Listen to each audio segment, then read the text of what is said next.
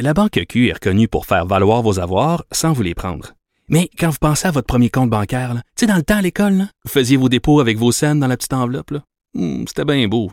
Mais avec le temps, ce vieux compte-là vous a coûté des milliers de dollars en frais, puis vous ne faites pas une scène d'intérêt. Avec la Banque Q, vous obtenez des intérêts élevés et aucun frais sur vos services bancaires courants. Autrement dit, ça fait pas mal plus de scènes dans votre enveloppe, ça. Banque Q. Faites valoir vos avoirs. Visitez banqueq.ca pour en savoir plus.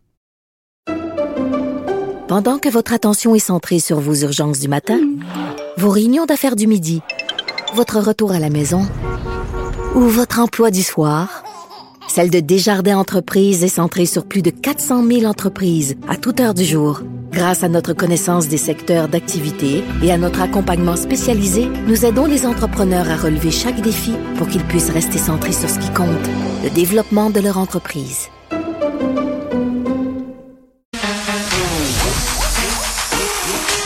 Elle a une opinion sur tous les sujets. Pour elle, toutes les questions peuvent être posées. Geneviève Peterson. Cube, Cube- Cube Radio. Salut tout le monde, bienvenue à l'émission. Merci de nous écouter. On va surveiller évidemment l'approbation du vaccin de Pfizer par Santé Canada.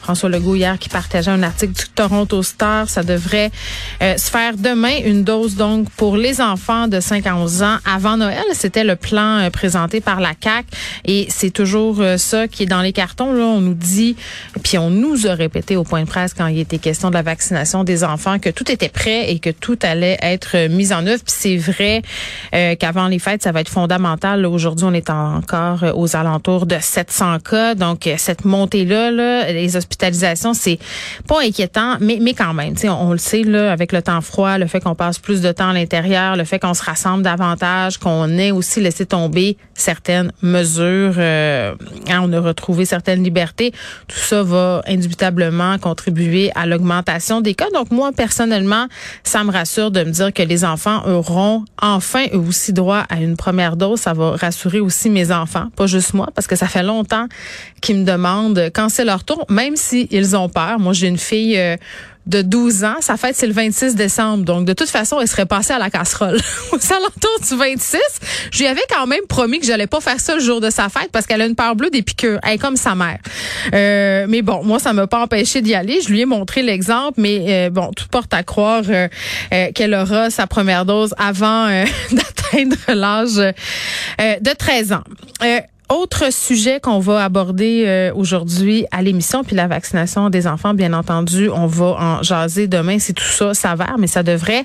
Euh, cette action collective là, qui a été autorisée contre les missionnaires euh, Oblats de Marie Immaculée, les Oblats, là, on les appelle comme ça, plusieurs de leurs membres accusés d'agression sexuelle sur des centaines de personnes, euh, majoritairement euh, des personnes issues des Premières Nations. On a déjà d'ailleurs parlé à quelques reprises à l'émission avec Maître Arsenault, qui est en quelque sorte le pilote de cette action collective, euh, des gestes qui auraient été posés, euh, bon, euh, entre 1940 et 2018, donc sous vraiment une longue période et vraiment là par des figures importantes euh, des Oblats et plus particulièrement aujourd'hui on va s'attarder à l'une d'entre elles quelqu'un qui a été très important euh, dans une région euh, du Québec, la Côte-Nord, le père Alexis Jovenot, euh, un prêtre qui a été vraiment, vraiment très, très près des Inuits. Il parlait Inuit par ailleurs euh, et qui aurait abusé des centaines. Et j'ai envie d'arrêter de dire aurait, là, parce qu'il y a tellement de témoignages en ce sens-là.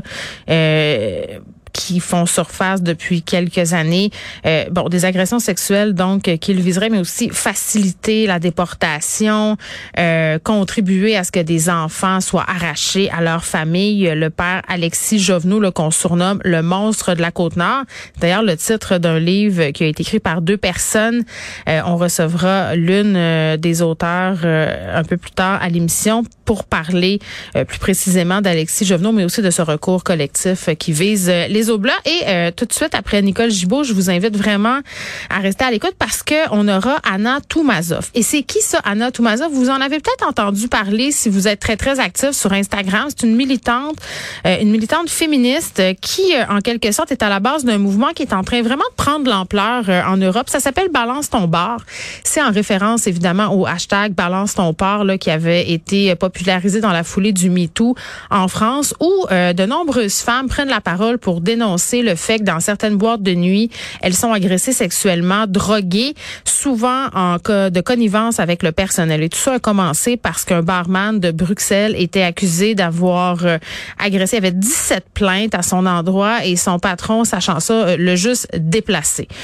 puis Benoît, tantôt, me faisait la blague, entre guillemets, en me disant, coudon, comme les oblats, ben c'est un peu ça. sais, quand on savait que la personne était problématique, on la déplaçait. Évidemment, c'est pas la même ampleur, là, c'est pas non plus le même type de euh, de, regroupement, mais quand même euh, des patrons qui déplacent des gens qui sont au courant, euh, qui se passent des affaires. on a déjà vu ça. Puis la question qu'on va se poser, c'est est-ce qu'on pourrait voir ce mouvement-là, balance ton bar?